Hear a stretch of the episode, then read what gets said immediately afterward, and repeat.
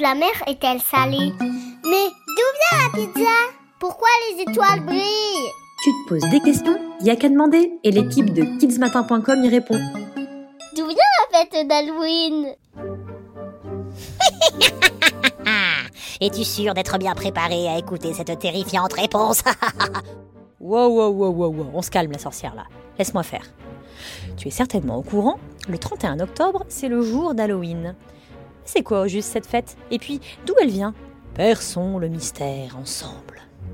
Pour cela, je t'embarque au... au... Aux États-Unis!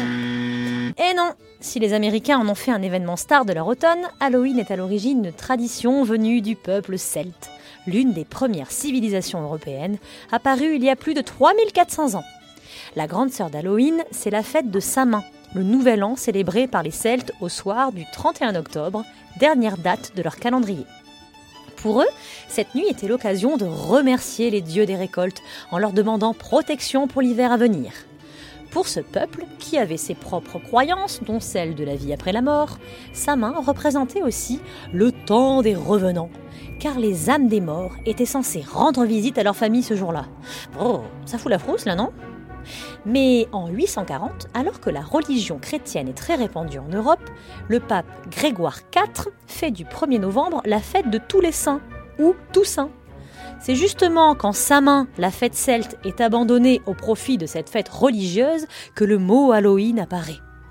En fait, il est l'addition de trois termes anglais All, tous, Hallows, saint, et Even, veille, et veut dire la veille de tous les saints, ou veille de la Toussaint car cette fête d'Halloween, qui prend peu à peu la place de sa main, est célébrée elle aussi le 31 octobre, la veille de la Toussaint. Tu suis? Au fil des siècles, la fête d'Halloween a beaucoup évolué. Aujourd'hui, elle t'évoque des déguisements de sorcières, de fantômes, des, des décos toiles d'araignée, des citrouilles creusées. Mais ça n'a pas toujours été le cas. Tiens, prenons la citrouille justement. Dans la tradition celte, on sculptait à la base des navets. Euh, c'est pas une blague là, la sorcière, donc euh, tu peux ranger ton vieux rire là. Bon, reprenons. Tu te demandes ce que vient faire ce légume à soupe dans cette histoire? Eh bien, on doit son utilisation à un récit imaginaire venu d'Irlande, un pays envahi par les Celtes vers 150 avant Jésus-Christ. Il s'agit de la légende de Jack aux lanternes. Jack est un homme alcoolique et pas du tout généreux. Pour le punir de ne pas être une bonne personne, le diable vient plusieurs fois lui réclamer son âme. Oh, hé, oh là, donne-moi ton âme, maintenant euh, C'est que ça m'arrange pas en fait. Enfin bon, ouais. Mais le rusé Jack réussit à le piéger. Lorsque finalement Jack meurt, le diable, pour se venger, l'oblige à trouver le chemin vers le repos de son âme en s'éclairant uniquement d'un morceau de braise rougeoyante placé dans un navet creusé. Ah, c'est pas pratique. Le passage du navet à la célèbre citrouille se fait lorsque la fête d'Halloween voyage en Amérique du Nord, vers 1845. À cette époque, l'Irlande connaît la famine des pommes de terre. Un million d'Irlandais meurent de faim et un autre million part vers les États-Unis. Dans leurs valises, ces personnes migrantes amènent aussi leurs traditions, dont la fête d'Halloween.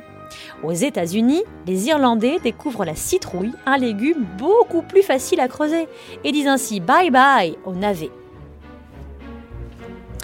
En France, si des formes de cette fête existaient dans la culture des Bretons, très proche des traditions celtes, ce n'est qu'au milieu des années 1990 que la fête d'Halloween a vraiment débarqué. Un article de l'époque rapporte que ce sont les bars américains, nombreux à Paris, qui ont attiré une clientèle branchée lors de soirées spéciales Halloween. Des marques, pour mieux vendre leurs produits durant la période creuse entre l'été et Noël, se sont aussi servies de cette fête et de sa couleur orange pour faire des vitrines et des affiches qui attirent l'œil. Aujourd'hui, si Halloween est loin d'être célébré par tous les Français, les grands gagnants sont les marchands de bonbons, qui vendent en moyenne plus de 13 500 tonnes de confiserie en octobre. De quoi donner du travail aux dentistes. Allez, on va la soigner cette vilaine Carrie. Ah non Toi aussi, envoie-nous ta question à kidsmatin@nismatin.fr.